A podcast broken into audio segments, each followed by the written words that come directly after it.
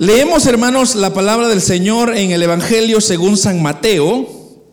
Esa es la que vamos a usar como base para este estudio. San Mateo, capítulo número 3. Y vamos a leer el versículo 16.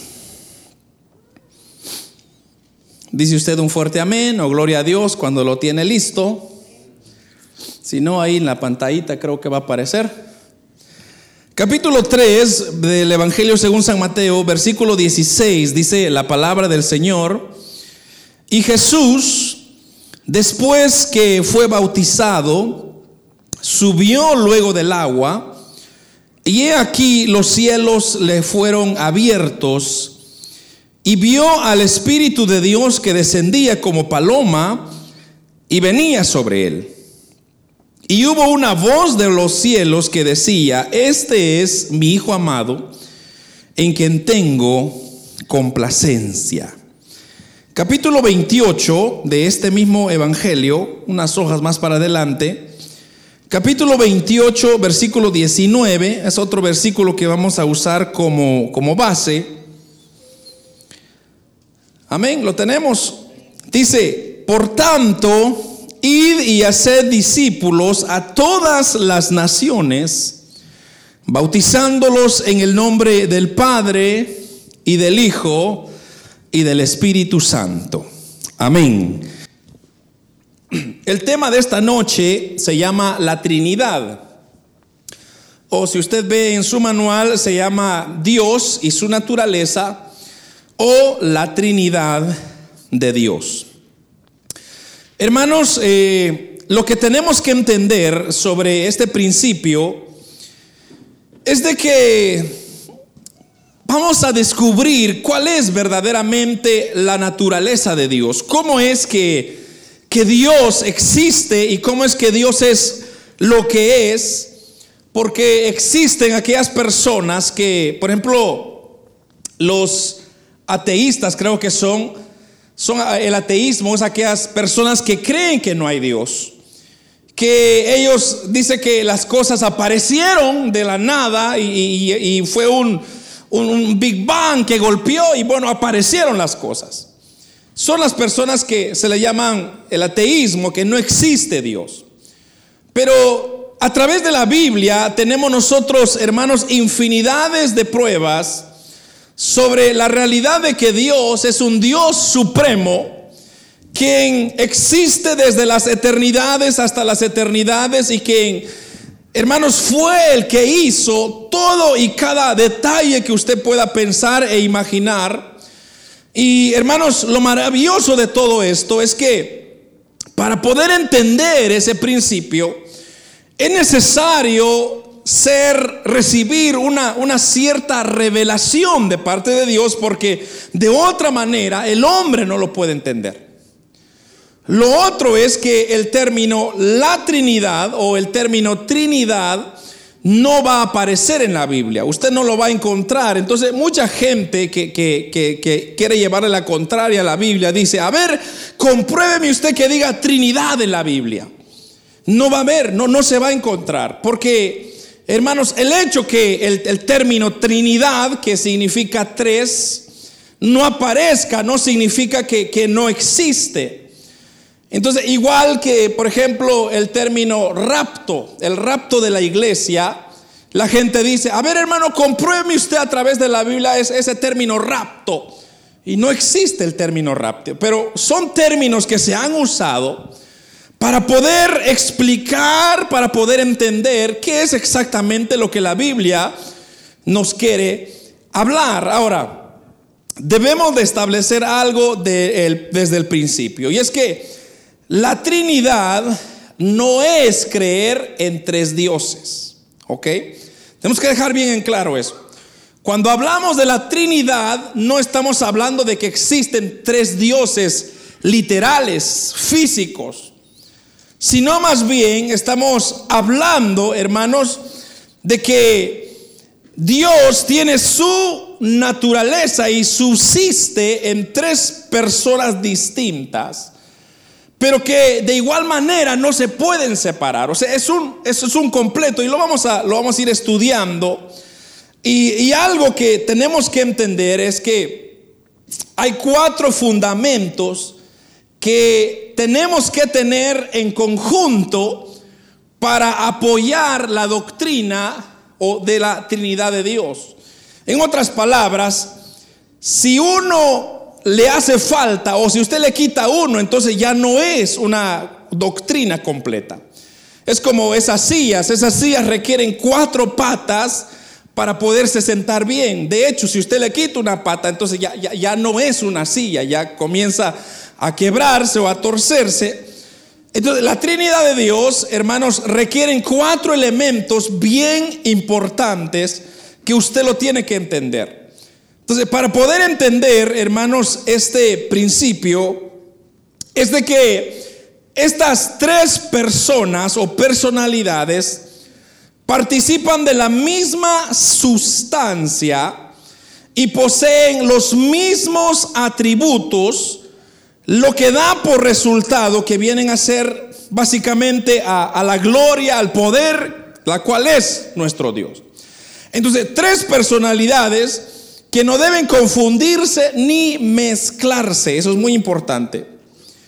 Pero dice que es una sola sustancia. Y de hecho, hay unos ejemplos que le voy a dar al final que la gente lo usa para enseñar esto de la Trinidad.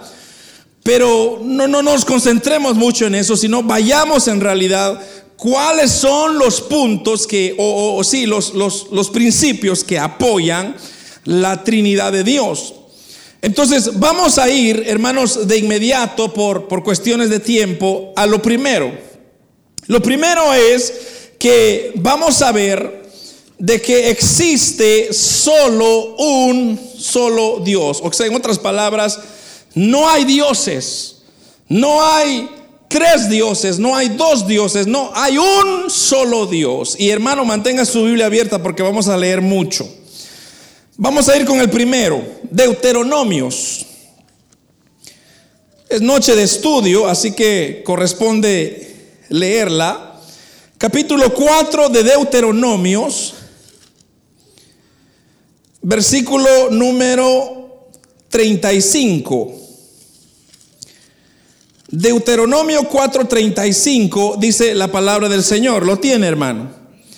A ti te fue mostrado, dice, para que supieses que Jehová es Dios y no hay otro fuera de él. Jehová es Dios y no hay otro fuera de él. Amén. Capítulo 6, unas hojitas más para adelante, versículo 4. Oye Israel, el mismo Deuteronomio 6, 4. Oye Israel, Jehová nuestro Dios, Jehová uno es. Amén, ahí está. Jehová uno es. Y si quiere otra prueba más en Deuteronomio, y luego le voy a dar una del Nuevo Testamento, capítulo 32 de Deuteronomio, versículo 39. 32, 39. Esta es una alabanza y dice, ved ahora que yo, yo soy. Y no hay dioses conmigo. Yo hago morir y yo hago vivir.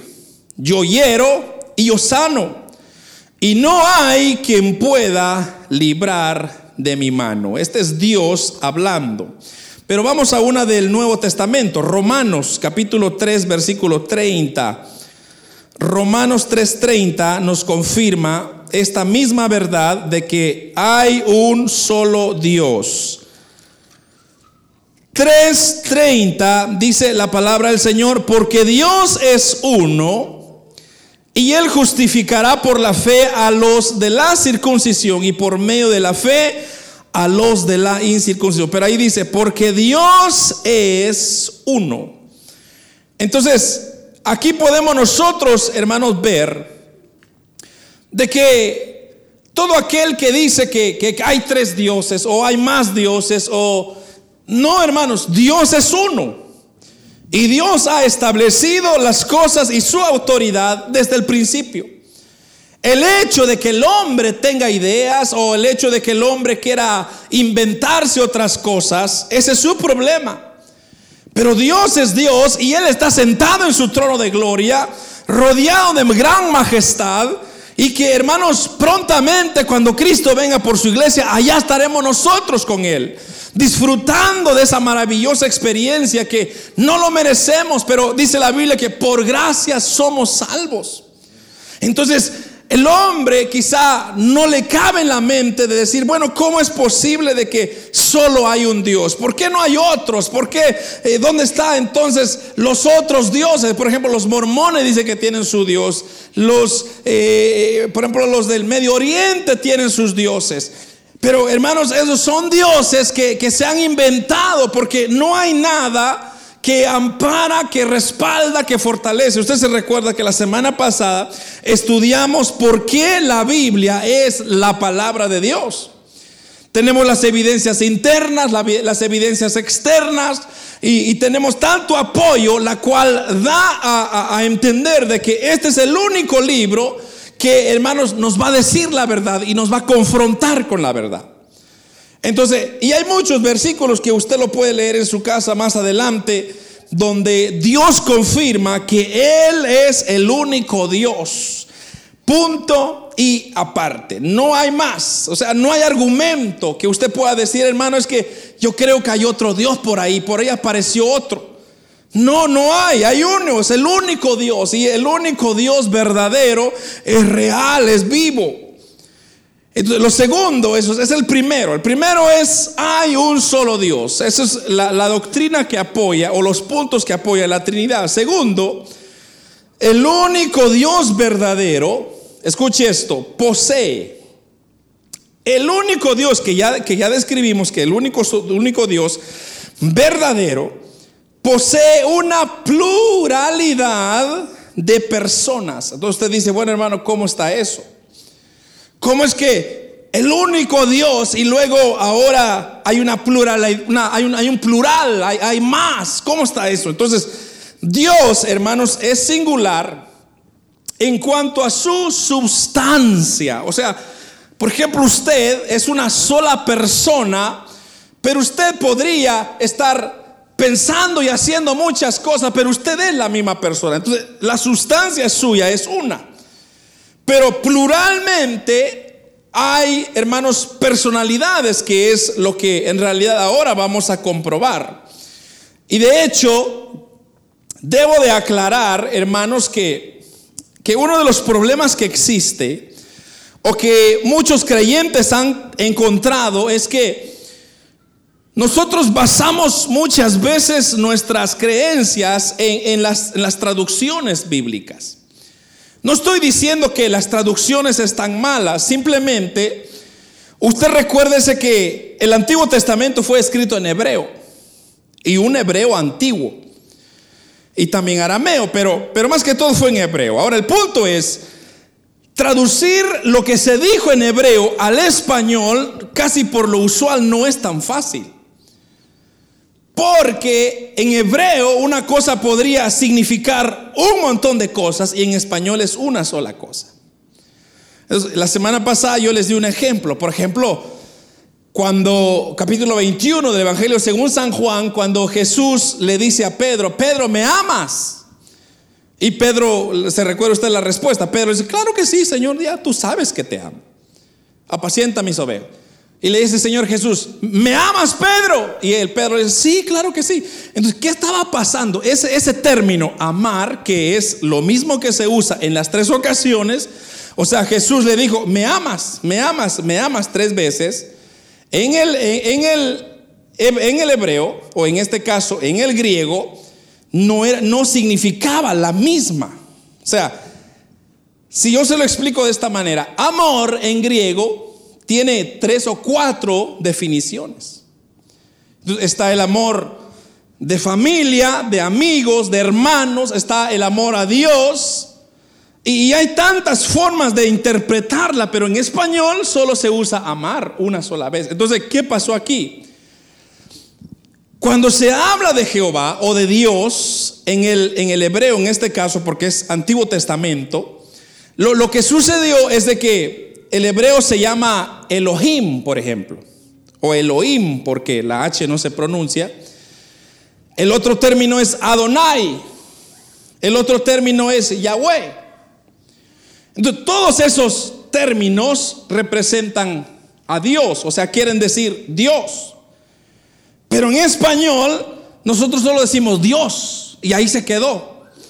Pero, hermanos, lo que significa básicamente en hebreo es que está la persona singular, está la persona plural y está también el dual. O sea, en otras palabras, lo que, lo que estoy queriendo decir es que cuando usted dice Elohim, usted dice... Eh, usted dice Yahweh, usted dice, hermano, lo que usted está diciendo, usted, está diciendo que es un, o sea, para los hebreos, para los judíos, ellos están diciendo tres, o sea, hay una personalidad de tres en uno.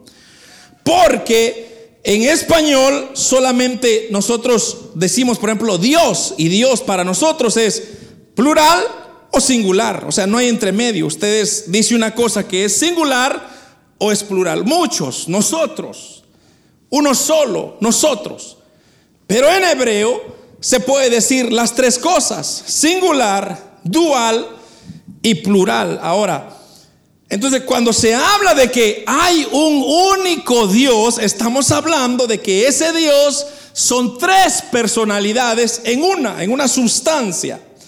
Entonces ustedes eh, te podría decir, hermano, pero qué confuso, o sea, ¿qué, ¿qué, estamos hablando? ¿De qué se trata esto?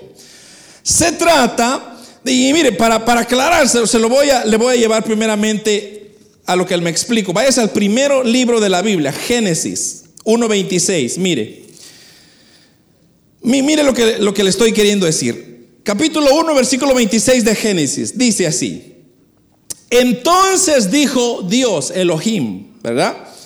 O Adonai, o Yahweh. Entonces dijo Dios conforme a nuestra semejanza, y señoré a los peces del mar, y las aves del cielo, y las bestias de toda la tierra, y de todo animal se arrastre sobre la tierra. Versículo 27, y creó Dios al hombre a su imagen, en la imagen de Dios creó varón y hembra. Entonces, ahí ese Dios, ¿verdad? Entonces dijo Dios, hagamos. Entonces, ahí está Dios y ahí está hagamos. Entonces, Dios singular y luego hagamos ya es plural. Entonces, si Dios es un solo Dios, ¿por qué hay tres dioses o, hay más dioses? Básicamente, más adelante vamos a entender de que hay, Dios tiene tres personalidades. Dios Padre, Dios Hijo y Dios Espíritu. Entonces, cuando Él está hablando en tres, está hablando en, los tres ellos. Hagamos al hombre. Mire, otra cita. Eh, si quiere más adelante, capítulo 3 de Génesis, aún versículo 22, también dice lo mismo. Mire, y dijo Jehová Dios otra vez. He aquí el hombre es como uno de, ¿qué dice? Nosotros. Jehová Dios está diciendo, el hombre es como uno de nosotros, plural. Entonces vamos a ir viendo, obviamente, y mire, podemos ir, Isaías, por ejemplo, Isaías 6.8, es otra cita. Esto es cuando el Señor hace un llamado, capítulo 6, versículo 8 de Isaías, dice, después oí la voz del Señor, esto es Isaías diciendo, que decía, ¿a quién enviaré? ¿Y quién irá por nosotros? Otra vez. Entonces respondí yo, heme aquí, envíame a mí. Entonces, esta pluralidad de personas se demuestra por el uso de nombres, de pronombres de verbos en plural que asignan al único Dios verdadero. O sea, son pronombres que Dios usa a través de la Biblia que identifican de que Dios es uno, pero tiene una personalidad de tres personas. Y vamos a ir viendo ahora cómo esas tres personas o dos personas, personalidades de Dios mismo, se van viendo a la luz de otros versículos. Mire, Daniel, Daniel 7, Daniel está después de Ezequiel. Daniel 7, bueno, usted ya tiene sus manitas, ya me, me ganó. 7, 9, mire lo que dice. Estuve mirando hasta que fueron puestos tronos. Y se sentó en un, en un, y se sentó un anciano de días, cuyo vestido era blanco como la nieve, y el pelo de su cabeza como lana limpia, y su trono llama de fuego, y las ruedas del mismo fuego ardiente. Estuve mirando hasta que fueron puestos tronos, tronos en plural, y se sentó un anciano de días, cuyo vestido era blanco. Mire esto otro. Eh, de hecho, eh, leamos el versículo 13 de este mismo capítulo, 13 y 14. Miraba yo en la visión de la noche. He aquí, con las nubes del cielo venía uno como un hijo de hombre que vino hasta el anciano de días, hay dos personalidades ahí, e hicieron acercarse delante de él. Y le fue dado dominio, gloria, reino para que todos los pueblos, naciones, lenguas le sirvieran. Su dominio es dominio eterno que nunca pasará y su reino uno que no será destruido. Entonces ahí Dios se habla como Dios Padre, como un anciano, y luego el Dios Hijo que está ahí. Ahora, veamos otros para que usted vaya a ir viendo. Evangelio según San Mateo. Bueno, regresemos a la, a la porción que iniciamos, por eso lo leí, porque ahí está bien claro las personalidades de Dios. Versículo 16, 3 de San Mateo, 3:16. Jesús, después que fue bautizado, Subió luego del agua y he aquí los cielos le fueron abiertos. Y vio al Espíritu de Dios que descendía como paloma, como paloma, no era una paloma, como, y venía sobre él. Y hubo una voz de los cielos que decía, este es mi Hijo amado en quien tengo complacencia. Entonces aquí se cumplan los tres hermanos eh, las pluralidades de Dios se unen acá. primero es, el Hijo de Dios está siendo bautizado en el agua. Y cuando Él sale del agua, desciende el Espíritu como paloma, dice. Repito, no es una paloma, es como paloma. Porque mucha gente, por ejemplo, yo conozco gente que dice, ve la paloma, dice, ahí está el Espíritu Santo. Se acaba de ir el Espíritu Santo. No, es, es, es como paloma, no era la paloma. Era una figura. Pero estamos viendo al Hijo de Dios siendo bautizado, viene el Espíritu como paloma y luego la voz del cielo que confirma que dice, este es mi Hijo amado en, que, en lo cual yo tengo complacencia. Entonces, tres personalidades en uno. Veamos otro ejemplo. Capítulo, bueno, 28, que fue el que yo también le leí a usted, capítulo 28 de San Mateo ahí mismo nos da claramente, por tanto, id y haced discípulos a todas las naciones, bautizándolos en el nombre del Padre, uno, el Hijo, dos, y el Espíritu Santo, tres.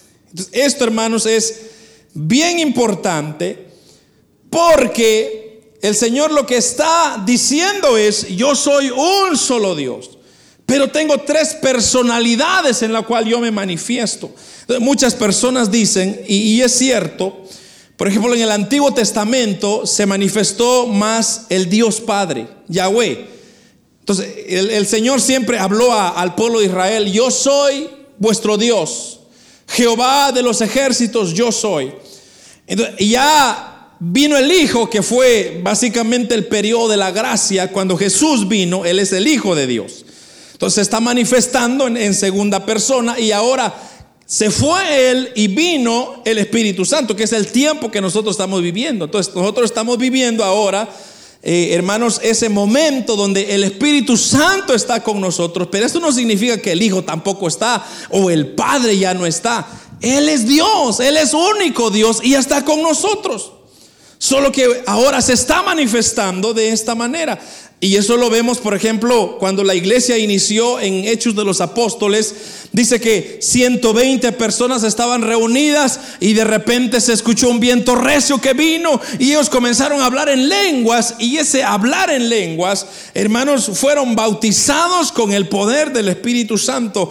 Y ese es el poder que ahora nosotros, hermanos, tenemos. Y ese poder nosotros tenemos que buscarlo y anhelarlo porque el poder del Espíritu Santo, hermanos, es como que es el sello, es la fuerza, es la que nos da a nosotros la fuerza para pelear en medio de un mundo de adversidad. Una persona que no tiene el Espíritu Santo, bien fácil se da por vencido y, y, ya no pelea la batalla porque, hermanos, hay otras fuerzas que son más poderosas y le ganan. Cuando usted tiene el Espíritu Santo y usted lo anhela, lo busca y va con usted, usted tiene una, una cierta, un cierto respaldo más. Pero repito, no es que sea un elemento que, es, que sea necesario para poder entrar al cielo, esa es otra cosa. Lo que necesitamos hoy en día es llenarnos del poder del Espíritu Santo. Ese poder es necesario para pelear y avanzar en este mundo en la cual nosotros estamos. Entonces, repito, hay un solo Dios, pero ese único Dios, ese verdadero Dios que hemos hablado, posee una pluralidad de personas. Dios Padre, Dios Hijo, Dios Espíritu Santo. Ese es el segundo elemento. El tercer elemento, ya casi me estoy quedando sin tiempo, el tercer elemento es cada una de las tres personas, mire esto, posee la sustancia divina. Y eso ahorita lo vamos a comprobar bien a lo que yo le estaba explicando. Entonces, primero, el Padre es Dios. Y vamos a ir en varios, vamos a ir un, un antiguo y un nuevo testamento para que vea usted. Vayámonos a Segunda de Reyes 19 eh, segunda de Rey 19:15. Ahí vamos a ver que confirma que el Padre es Dios. Segunda de Reyes 19:15. Y oró Ezequías delante de Jehová diciendo, Jehová Dios de Israel, que moras entre los querubines, Solo tú eres Dios de todos los reinos de la tierra. Tú hiciste el cielo y la tierra. Voy a leer otra vez. Y oró Ezequías delante de Jehová diciendo, Jehová Dios de Israel, Jehová Dios de Israel, que moras entre los querubines. Solo tú eres Dios de todos los reinos de la tierra. Tú hiciste el cielo y la tierra. Y ahí se va en, más adelante. Pero mire, vayámonos a 1 Corintios ahora. Ahora este es Nuevo Testamento, para que usted vea. Primera de Corintios 8:6. Aquí confirma que el Padre es Dios. Para nosotros dice, sin embargo, solo hay un Dios. Mire, el Padre, del cual proceden todas las cosas y nosotros somos para Él y un Señor Jesucristo por medio del cual son todas las cosas y nosotros en medio de Él. Entonces ahí está la primera confirmación, que el Padre es Dios. Ahora vamos a ver que también el Hijo es Dios. Unas hojitas para atrás, Romanos.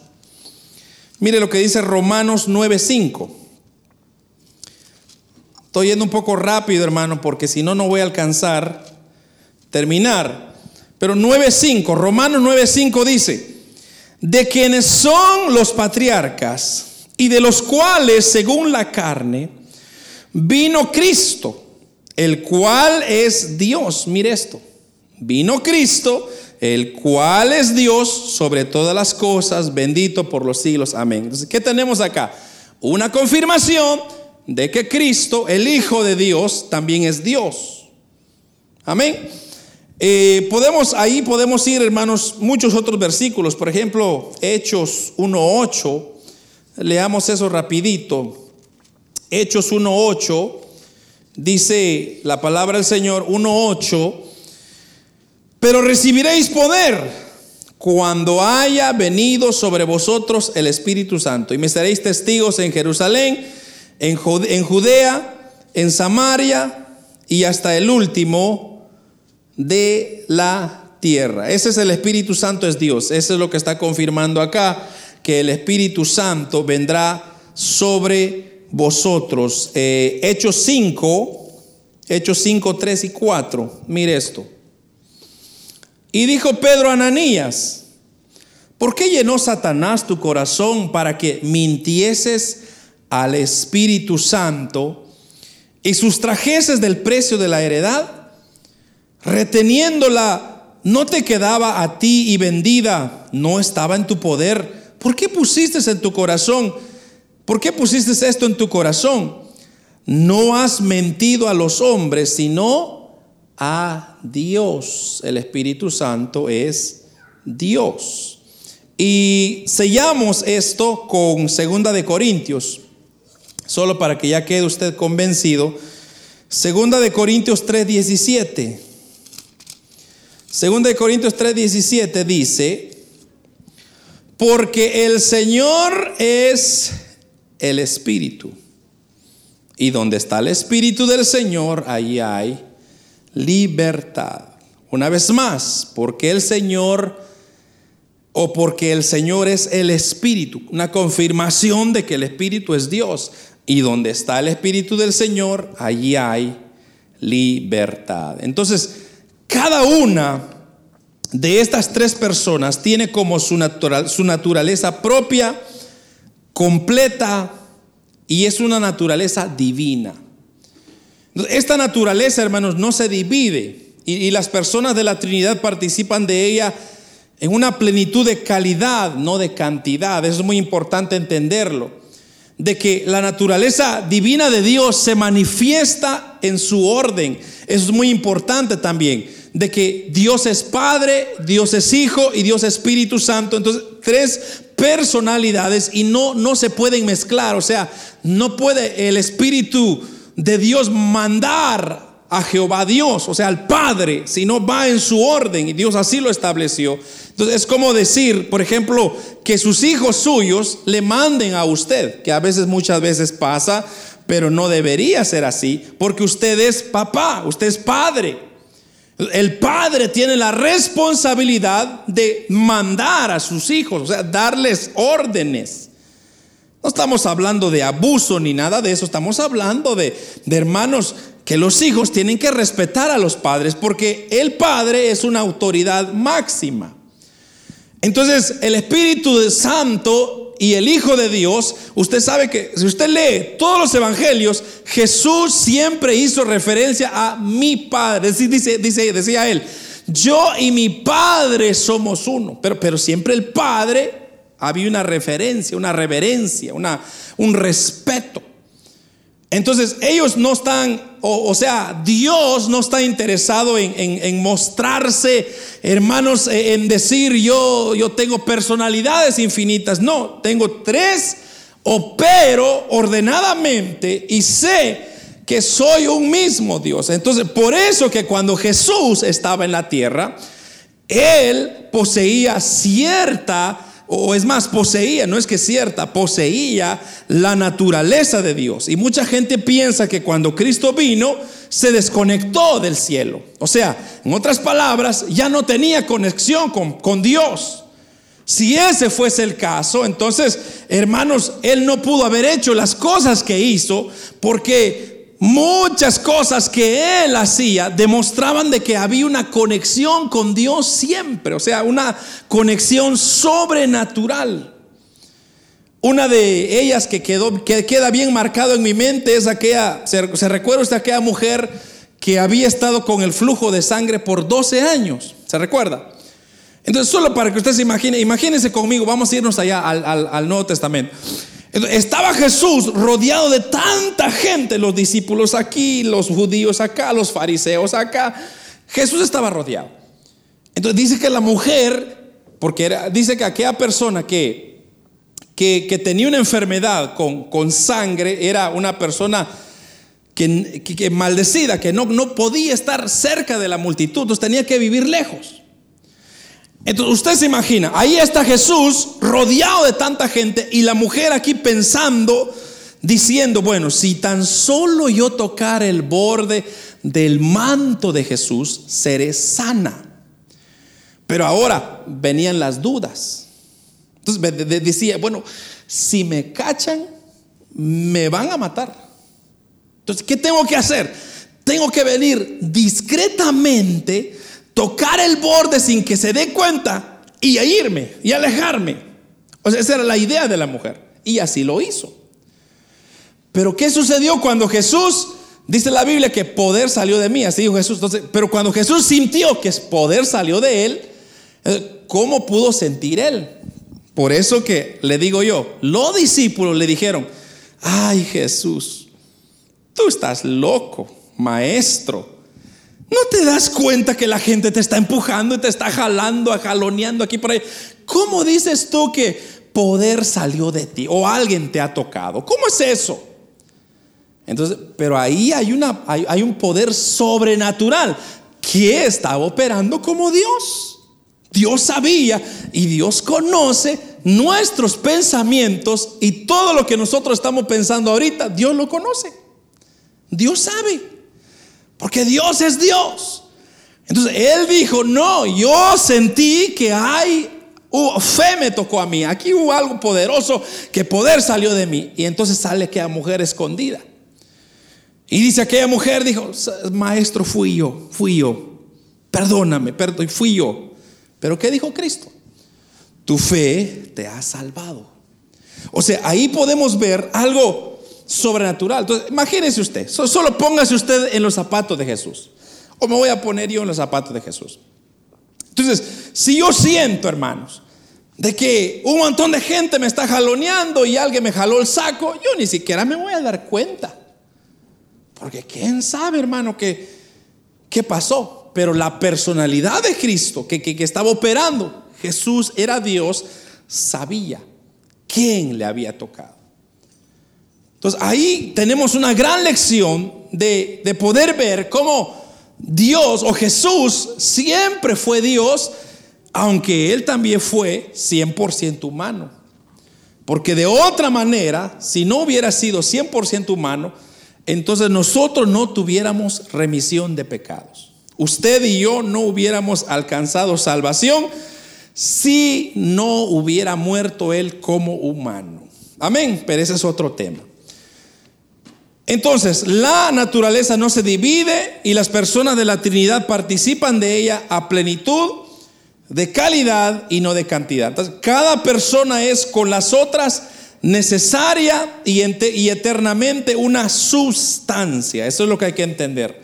De manera que no hay tres dioses, sino que hay un solo Dios verdadero que subsiste en las personas del Padre, del Hijo y del Espíritu Santo. Por eso es que cuando bautizamos, bautizamos en el nombre del Padre, Hijo y Espíritu Santo.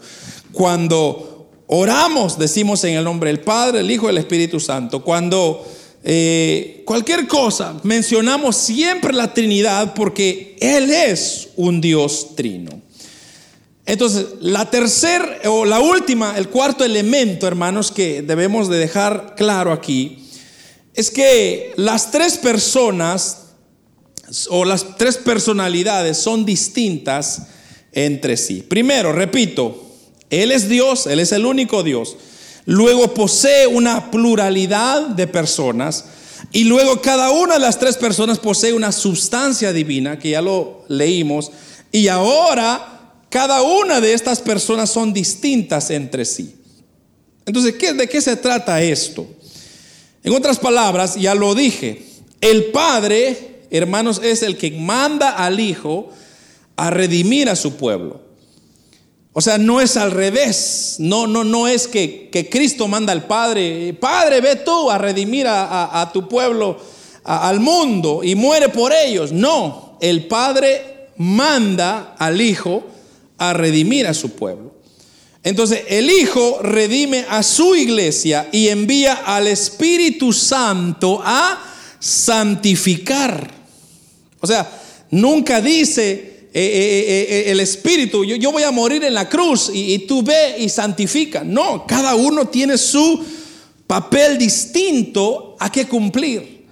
Entonces el Hijo vino a morir, el Espíritu Santo vino a santificar para que entonces, hermanos, nosotros podamos entender de que, y hermanos, hay tantos versículos que podemos apoyar. Mire, rapidito, porque ya no hay mucho tiempo. Mateo, Mateo 26, 39.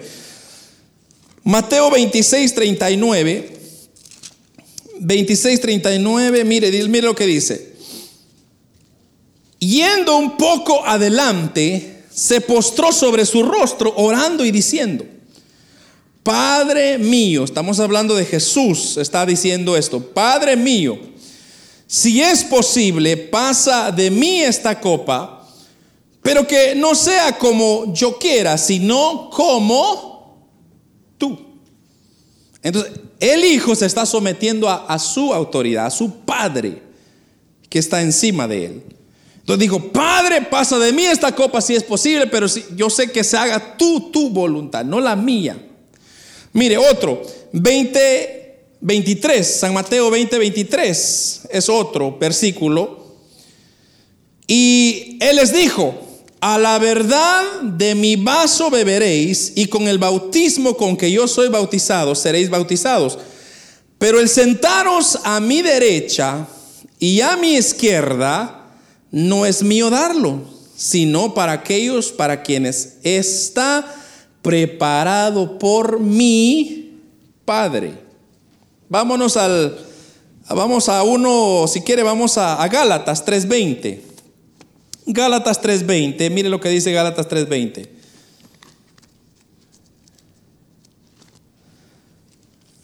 Gálatas 3:20 dice, y el mediador no lo es de uno solo pero Dios es uno.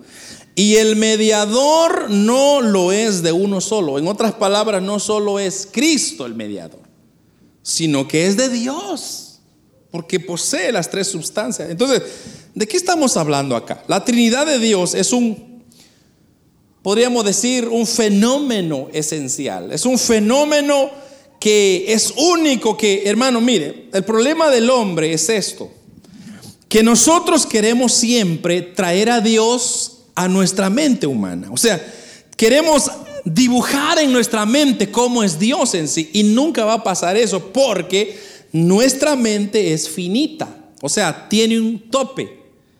Imagínese usted que, hermano, no sé si estoy confundido, pero parece que ni el 5% o 6% de la humanidad usa su cerebro a su capacidad. Si no es un porcentaje nada más que nosotros usamos para poder discernir todo. Entonces, no conocemos tanto. Entonces, usted, yo le, por ejemplo, yo le preguntaría a usted, bueno, hermano, usted que lo sabe todo, cuénteme un poquito sobre qué pasó en el año 2000. O, imagínense, el año 2000. Estamos hablando de 20 años atrás. Y usted dice, el año 2000, pues no sé ni cuándo nací yo, hermano. Hasta, mi cumpleaños se me olvidó. Se me olvidó mi aniversario. Aleluya. Se me olvidó hasta mi nombre. Imagínense una mente finita. Pero Dios sabe exactamente qué pasó en el año 2000. Ahora, el domingo hablamos de que el llamado de Abraham fue en el año 2000, antes de Cristo. Y luego Moisés vino en el año 1500. Luego David desenvolvió su ministerio en el año 1000 y así sucesivamente. Toda esa historia Dios la sabe. Usted y yo no la sabemos. Usted no sabe ni siquiera la de su país. Hermano, yo ni sé, ni las calles de aquí sé, imagínense. Pero Dios se sabe todas. ¿Cómo, sucede eso, hermano? Es que entonces el, el, error del hombre es querer bajar a Dios a su, a su humanidad. Por eso es que usted, por ejemplo, el error más grave que el catolicismo ha hecho es darle una figura a Dios. Y piensa que Dios es un muñeco. Y, hermano, y ahí está Dios, y es un muñeco, y, si, no se mueve a menos que usted lo mueva. Hermano, qué triste sería tener un Dios así. Pero en cambio el Dios nuestro no, el Dios nuestro dice que Él ha estado desde antes, ahora y estará para siempre. Ahora, mire esto, esto es maravilloso, que cuando nosotros vayamos con Él, disfrutaremos de esa misma eternidad con Él. No sé si se alegra usted por eso. Eso es maravilloso, hermano. Entonces, ahora yo digo, qué privilegio, o sea, ¿Qué hizo usted para merecerse ese privilegio? ¿Solo creer?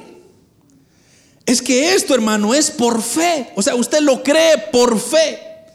Si usted no lo cree por fe, usted no va a poder entender. Usted va a decir, ay hermano, yo, yo creo que hay tres dioses. Yo no sé quién es el Dios Padre, Dios Hijo, Dios Espíritu. Yo no sé cómo funcionan. ¿Qué, ¿Por qué tantos dioses? Pero usted sabe, y ya, le di, hermano, primero Dios se define como un solo Dios. Y que Él se manifiesta de, de una pluralidad de personas. Y luego tiene una sustancia divina que cada uno posee, que están conectados entre sí. Y luego está lo que lo último que hablamos, que las tres personas son distintas, que se manifiestan distintamente. Entonces, como dije, ya el Dios Padre obró en el tiempo de Abraham, el tiempo, por ejemplo Moisés, ¿se recuerda con Moisés? Con esto voy terminando. El Señor le dijo a Moisés, o se le reveló a Moisés, y le dijo, Moisés, yo quiero que tú vayas y saques a mi pueblo Israel. Entonces viene Moisés y dijo, ay Señor, ¿por qué me estás mandando? Soy un tartamudo, no puedo hablar. Y el Señor le dijo, no, pues no te preocupes, es que yo te quiero usar. No, Señor, pero manda otro mejor. Y, dos capítulos estaba peleando Moisés con Dios ahí en, en Éxodo, diciendo, manda otro, menos a mí. Y Dios le decía, no, yo quiero usarte a ti, es que yo quiero usar tu talento, tu vida. Tú no vas a ser Dios, yo voy a ser Dios. Ah, dijo Moisés, entonces, ¿qué voy a decir cuando me dicen quién te mando? ¿Qué dijo él? Diles que el gran yo soy te manda. O sea, en otras palabras, el mero mero te está mandando. Lo único que tú tienes que hacer es agarra la vara, levántala y yo voy a abrir el mar. El gran yo soy lo va a hacer. Y eso, hermano, le dio tan fuerza a Moisés que fue y se paró enfrente de Faraón sin temor. ¿Pero por qué? porque tenía la confirmación de que el Padre, el gran yo soy, el Dios, estaba con él. Entonces ahora dejamos el Antiguo Testamento y vino Cristo. Nace de una mujer virgen, crece, desempeña su ministerio y dice, el Padre y yo uno somos. Y lo que el Padre hizo, yo también lo hago. Y ahí leímos un, un versículo ahí donde le preguntan a él, ¿será que mis hijos se pueden sentar a la par tuya, por favor? O sea, como que, como, como lo, lo, humano, ¿verdad, hermano? Es que uno lo humano quiere hacer todas las cosas como que sin el cielo va a haber codo, ¿verdad, hermano? Eh, Jesús, ¿cuánto quieres? ¿Verdad? para agarrarme ese asiento ahí. Y él le dijo, eso no me pertenece a mí. Eso le pertenece a mi padre. Yo quisiera que ustedes se sentaran ahí, pero él decide quién va a sentar ahí. Pero hermanos, lo que nosotros estamos imaginando, ¿va? que nosotros queremos, hermano, que eh, siempre ganarle ventaja a Dios, cuando Dios en realidad ya nos ganó y nos va a ganar siempre. Entonces, el, el, ejemplo que yo le, que mucha gente usa, y le digo, y no me gusta usarlo porque mucha gente piensa que así es, o sea, pero en realidad, hermanos, solo es una figura que se usa. Entonces, la figura, por ejemplo, más común, quizá, bueno, dos quizá que yo he escuchado mucho, que la gente dice que Dios es como el agua, ¿verdad? El agua tiene tres estados, tres sustancias, que es el líquido y que es, ¿cuál es el otro? Líquido, gaseoso y sólido, ¿verdad? Tres. Pero es el agua, es el mismo agua, o sea, no se cambia. Tres cosas que el agua hace, pero es el agua. El otro, más común que no mucho usted pero por ejemplo el huevo. El huevo tiene su cascarón, su clara y su yema, pero es un solo huevo. Pero hay tres cosas ahí. Entonces, si le quitamos el cascarón, ya no es un huevo. Si le quitamos la yema, ya no es un huevo. Igual que el agua, si le quitamos el vapor, ya no es agua. Entonces es una sola operando en tres sustancias. Dios así es. Dios opera en tres sustancias, Padre, Hijo y Espíritu Santo. Ahorita está operando bajo el Espíritu Santo. Y hermanos, eso es la doctrina de la Trinidad, que debemos de recordar de que el momento que nosotros le quitamos uno de estos cuatro elementos ya no es la Trinidad. Necesitamos tener completamente estos para entender de que Dios es un solo Dios. Y mire hermano, cuando usted tenga algo que usted no entienda o que quizá no tiene mucho sentido, solamente cerrar sus ojos y pídeselo a Él. Así dice la Biblia pídeme, pídeme todo lo que quieras y yo te doy hasta naciones, dice el libro de los Salmos capítulo 2, versículo 8 por ahí, 2, 9 por ahí. Pídeme y te daré naciones, pero hay que pedir. ¿Cómo lo voy a pedir? Por fe, creyendo que es Él. Entonces, cada duda que usted tenga, pídasela al Señor. Diga al Señor, aclárame cómo está esto, cómo funciona esto. ¿Habrán tres dioses? No, no hay tres dioses, hay un solo Dios, operando en tres substancias. Amén, hermanos.